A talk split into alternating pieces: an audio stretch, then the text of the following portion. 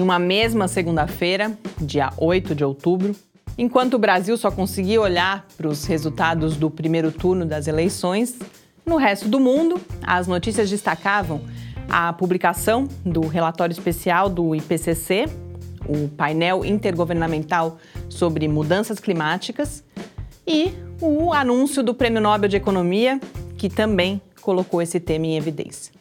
Nessa edição de Midi Ciência, eu, Mariana Petzo, falo das relações que podem ser construídas entre essas notícias e do que elas têm a ver não só com o nosso futuro, mas também das próximas gerações. Midi Ciência. Resumo semanal comentado das principais notícias sobre ciência e tecnologia do Brasil e do mundo.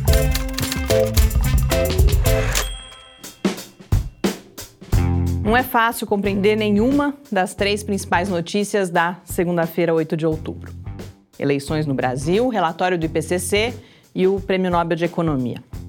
A divulgação do relatório do IPCC foi um caso exemplar de copo meio cheio ou meio vazio. Algumas publicações, como a revista científica Nature, destacaram os anos que ainda nos restam para reduzir as nossas emissões de carbono. Outras, como o Valor Econômico, afirmaram que o aquecimento global já está acima da meta.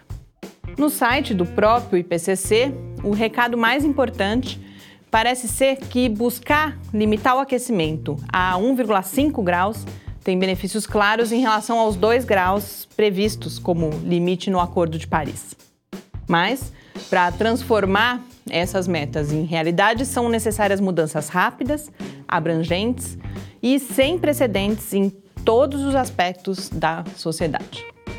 O relatório registra também que a gente já vê as consequências de um aquecimento de 1 grau, como a intensidade das tempestades, dos furacões, as ondas de calor e de frio extremos, secas e chuvas severas, incêndios devastadores. Como destaca uma matéria que foi publicada na Folha de São Paulo, a reunião que levou à aprovação do relatório foi marcada pela busca de um equilíbrio entre o alerta de urgência da situação e o cuidado para que um tom muito alarmista não levasse ao sentimento de que já não dá para fazer mais nada. Uma outra reportagem, publicada no Direto da Ciência, resume bem essa tensão entre a constatação positiva de que as metas previstas ainda são factíveis e a observação preocupante de que, para isso, as emissões precisam ser reduzidas em ritmo e escala sem precedentes. Fato é que a gente não tem mais tempo nenhum a perder. Já no caso do Nobel de Economia, que foi atribuído aos pesquisadores William Nordhaus e Paul Homer, onde eu consegui ter um pouco mais de clareza sobre os trabalhos premiados, também foi no próprio site do prêmio.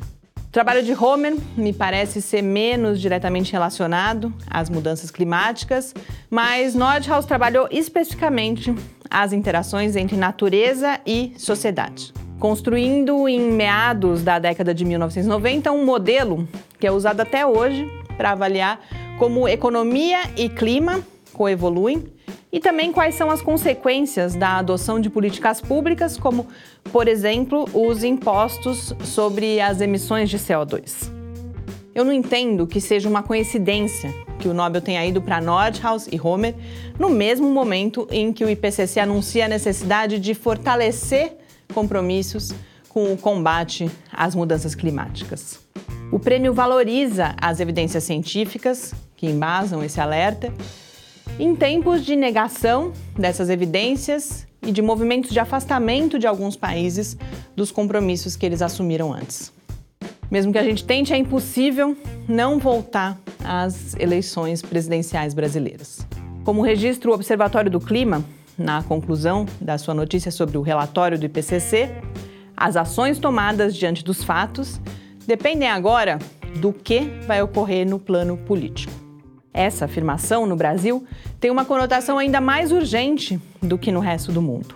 Com um ponto de virada já no dia 28 de outubro, o domingo em que a gente vai escolher entre um candidato que já sinalizou a intenção de deixar o Acordo de Paris e outro que tem um plano de governo com vários pontos relacionados a uma política de transição para a economia de baixo carbono.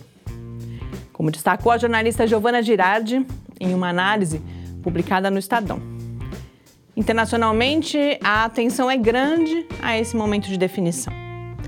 Com textos nas principais revistas científicas do mundo, como a Nature, que destaca as visões opostas dos candidatos Jair Bolsonaro e Fernando Haddad para a ciência e tecnologia e para as políticas ambientais brasileiras. O britânico The Guardian também falou do assunto, elencando como propostas de Bolsonaro a construção de uma estrada cortando a região amazônica, o relaxamento das leis ambientais, o banimento de ONGs como Greenpeace e WWF, aliança com a bancada ruralista, a abertura dos territórios indígenas à mineração, o fim dos ministérios da Ciência e Tecnologia e do Meio Ambiente e a já mencionada saída do Acordo de Paris, que foi tema de um outro artigo publicado na revista New Scientist. Os links estão todos lá no site do Lábio.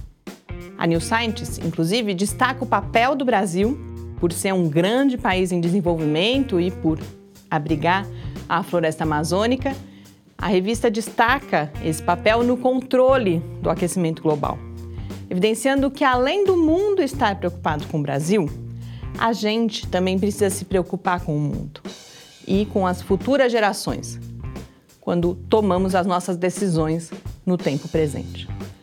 Boas leituras e até a semana que vem.